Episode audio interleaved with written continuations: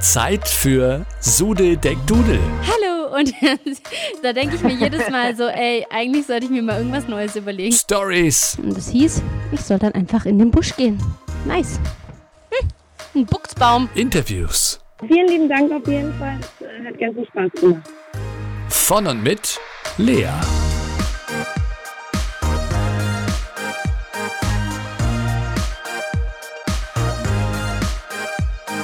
Drei, zwei, eins. Sude Deck Dudel. Der Podcast. Hallo und herzlich willkommen zu meinem Podcast. Quasi der zweite Teil der Folgen sexueller Belästigung. Ich habe das Thema aufgegriffen, weil ich vor ein paar Wochen so ekelhafte Nachrichten bekommen habe auf Instagram. Falls es der eine oder andere noch nicht mitbekommen hat, waren halt Dickpics, war ein Video, war eine ekelhafte Sprachnachricht. Und daraufhin habe ich das Ganze halt öffentlich gemacht auf Instagram und habe halt drüber geredet und habe da sehr, sehr, sehr viel Resonanz bekommen. Und deswegen dachte ich, okay, das ist ein Thema, das interessiert die Leute auch. Da sind auch viele Fragen einfach einfach im Raum, die geklärt werden müssen. Und daraufhin war ich in der letzten Folge ähm, bei der Polizei, habe mit der Frau Bethke schon gesprochen. Da hatten wir so die polizeiliche Sicht auf das Ganze. Und jetzt habe ich gedacht, ich hole mir noch die zivilrechtliche Seite. Und dafür dachte ich, brauche ich einen Anwalt. Deswegen habe ich bei Christian Säumecke nachgefragt. Der ist ja ziemlich bekannter Rechtsanwalt, gerade auch im YouTube-Bereich viel tätig und lädt dort oft Videos hoch, wo er einfach ja bestimmte Fälle erklärt und einfach auf viele Fragen Antwort gibt. Und deswegen freue ich mich natürlich sehr, dass das mit dem Interview geklappt hat und er mir da Antwort gibt. Das Ganze ist allerdings nicht live gewesen, aber er hat mir einfach die Antworten äh, eingesprochen auf meine Fragen, die ich ihm geschickt habe. Deswegen wird es jetzt nicht so ein richtiges Miteinander werden dann im Interview Interview, wie man es eben macht, wenn man quasi sich gegenüber sitzt, aber trotzdem einfach sehr informativ und meine Fragen werden darauf auf jeden Fall beantwortet. Ich hoffe, es macht euch Spaß zuzuhören. Ich hoffe, es bringt ein bisschen Licht ins Dunkel und ich wünsche euch jetzt erstmal viel Spaß. Ab wann redet man denn jetzt eigentlich von sexueller Belästigung?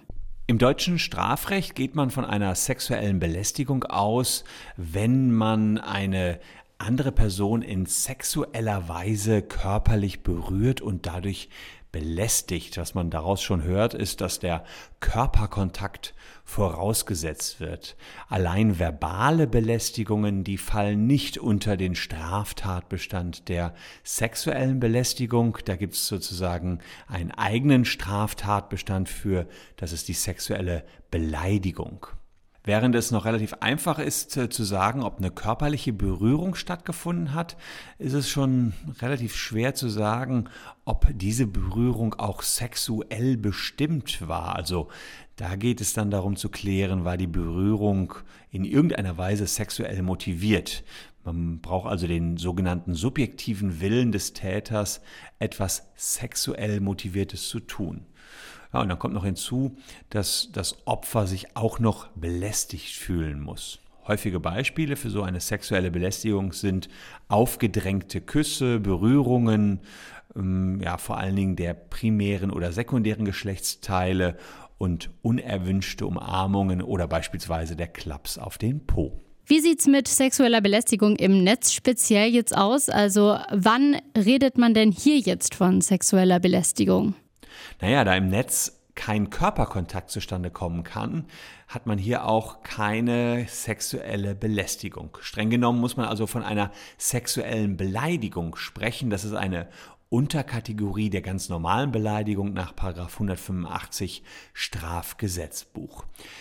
Um diese sexuelle Beleidigung zu verwirklichen, müssten dem Opfer Nachrichten und Bildmaterial zugeschickt worden sein und das Ganze muss eine sogenannte Geschlechtsbezogenheit haben und einen beleidigenden Charakter. Das heißt also, es muss dem Versender gerade darum gehen, das Opfer herabzuwürdigen. Das ist nicht immer der Fall, wenn man solche Bilder zugeschickt bekommt. Manchmal möchte der Täter das Opfer nicht herabwürdigen, sondern nur seine Bewunderung ausdrücken. Insofern muss man das im Einzelfall äh, schauen, ob hier wirklich eine sexuelle Beleidigung vorliegt.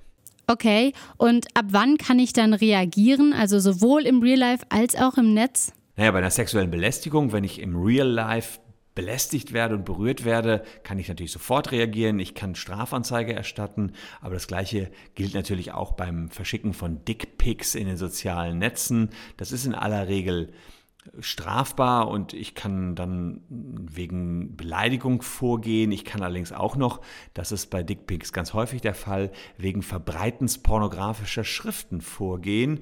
Und anders als man das dem Wortlaut entnehmen kann, sind Schriften nicht nur niedergeschriebene Worte, sondern auch andere Inhalte wie Bilder oder Videos. Was ist, wenn mich jetzt jemand belästigt auf Instagram oder so und hinter einem Fake-Account versteckt? Bringt es denn was, dann einen Anwalt einzuschalten? Gerade wenn derjenige, der mich beleidigt hat, sich hinter einem Fake-Account versteckt, kann es total sinnvoll sein, einen Anwalt einzuschalten, denn wir Anwälte haben beispielsweise die Möglichkeit, über das Netzwerkdurchsetzungsgesetz unmittelbar an die äh, Social-Media-Betreiber ranzugehen. Das heißt, wir könnten Facebook, Instagram und Co dazu auffordern, schnellstmöglich die Inhalte zu löschen. Und möglicherweise gibt es auch noch einen Anspruch darauf, die Daten des Täters herauszugeben in Form von IP-Adressen. Solche IP-Adressen kann man dann zurückverfolgen und im Zweifel kann man dann auch an den wahren Täter kommen, sofern er die IP-Adresse nicht verschleiert hat.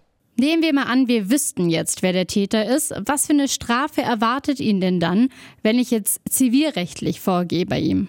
Die sexuelle Belästigung wird mit einer Freiheitsstrafe von bis zu zwei Jahren bestraft, sexuelle Beleidigung wiederum von bis zu einem Jahr und das gleiche gilt auch als Strafrahmen für das Verbreiten von Dickpics, also die Verbreitung pornografischer Schriften. Man sieht also, es ist kein Kavaliersdelikt, hier kann man richtig für ins Gefängnis kommen, obwohl ich dazu sagen muss, dass in vielen Fällen die Täter mit einer Geldstrafe davonkommen. Ich habe vor ein paar Wochen ja eben so Dickpics und eine Sprachnachricht und ein Video und alles bekommen, war quasi die volle Dröhnung. Wie würde dieser Mensch, den ich jetzt quasi auch polizeilich angezeigt habe, bestraft werden? Ja klar, hier sind natürlich mehrere Straftaten direkt verwirklicht worden. Eine Strafanzeige kann sich auf jeden Fall lohnen. Die Staatsanwaltschaft wird dann erstmal ermitteln bezüglich des Dickpics wegen Verbreitens pornografischer Schriften. Wobei auch da ist es dann so, ob eine Schrift wirklich pornografisch ist, muss man im Einzelfall gucken. Da geht es um äh, die sexuelle Intention, die damit beabsichtigt wird. Also ob das lüsternde Interesse beim Betrachter hervorgerufen werden soll, ihn also erregen soll. Meistens sind es dann Fotos von Genitalien, die auch als Pornografie durchgehen oben ohne Bilder eher nicht. Hat man das aber geklärt, dann hat man ein Verbreiten von pornografischen Schriften und ähm, darauf kann sogar eine Gefängnisstrafe drohen. In der Regel gibt es dafür eine Geldstrafe. Es gab zum Beispiel im Juli 2018 vom Amtsgericht Rostock eine Verurteilung. Da hat ein Mann einer Frau ein Penisbild unaufgefordert natürlich via Facebook geschickt und der ist zu 30 Tagessätzen verurteilt worden. Das heißt, er muss einen Monatslohn an Strafe zahlen. Kann ich eigentlich nur einen Anwalt einschalten, wenn ich weiß, wer mich belästigt hat, oder kann ich insgesamt immer direkt zum Anwalt gehen? Man kann natürlich sofort direkt zum Anwalt gehen, auch wenn man überhaupt noch nicht weiß, wer einen belästigt. Anwälte sind in der Regel sehr erfahren mit solchen ja, Mobbingfällen, solchen Beleidigungsfällen und können dann den richtigen Weg aufzeigen, können dann auch klären, gemeinsam mit dem Mandanten, ob man möglicherweise eine Strafanzeige erstatten sollte. Optimal ist das natürlich, wenn man rechtsschutzversichert ist, denn die Rechtsschutzversicherungen, die tragen in aller Regel auch dann noch die Kosten. Hat man keine Rechtsschutzversicherung, können die Kosten abgewälzt werden auf den Täter. Allerdings muss man da auch klar sagen, in vielen Fällen kann man zwar die Bilder löschen, herunternehmen, wenn die irgendwie öffentlich gemacht worden sind oder wenn da irgendwas gepostet worden ist, was einen betrifft auf einer Drittwebseite, aber kommt dann an die Hintermänner nicht immer ran. Es gibt ja auch sehr viele Influencer, die belästigt werden und die zeigen dann die Nachrichten inzwischen sehr oft öffentlich, einfach um auf das Problem hinzuweisen. Auch zum Teil mit Namen der Person. Ist das denn rechtens? Also das Veröffentlichen der Nachrichten ist erstmal nicht so problematisch und ja auch ehrlicherweise zweckmäßig, weil damit auf das Problem aufmerksam gemacht wird. Bei der Veröffentlichung des Namens wäre ich schon ein bisschen vorsichtiger, denn diese Prangerwirkung, die dadurch erzielt wird, kann ja eventuell auch den Falschen treffen. Man weiß ja gar nicht genau, ob von einem bestimmten Account Betreiber auch wirklich diese Nachricht stammt oder ob der gehackt worden ist. Das muss man alles in Ruhe ermitteln und für solche Ermittlungen sind Polizei und Staatsanwaltschaft zuständig und die sollte man dann entsprechend auch einschalten, sodass dann die Hintergründe genau aufgeklärt werden sollen.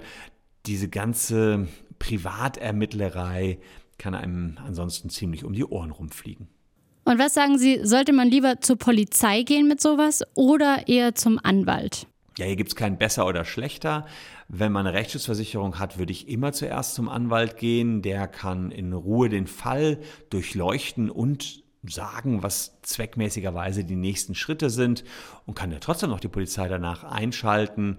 Ähm, alle Handlungsalternativen werden einfach nur optimal aufgezeigt. Die Polizei selbst hat dann erweiterte Handlungsmöglichkeiten, um den Täter zu finden. Die können zum Beispiel IP-Adressen zurückverfolgen, können Auskunft von E-Mail-Anbietern wie Gmail, GMX oder Web.de verlangen und so kann es eigentlich eher ein Zusammenspiel sein als ein Entweder-Oder.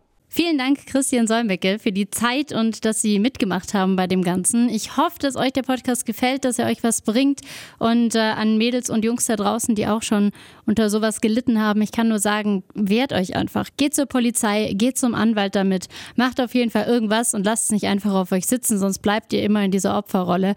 Und ähm, das sollte ja auf keinen Fall der Fall sein. Wenn es euch gefallen hat oder auch vielleicht nicht so gut, dann schreibt mir gerne mal auf Instagram. Sudeldeckdudel heiße ich dort genau genauso wie auch hier in meinem Podcast. Und ich bin auf jeden Fall gespannt, was ihr zu dieser und auch der letzten Folge so sagt. Ich wünsche euch einen schönen Sonntag und bis bald. Und eine Bewertung mit Kommentar in der Apple Podcast App hilft der Lea auch weiter. Danke, dass du dir dafür Zeit nimmst.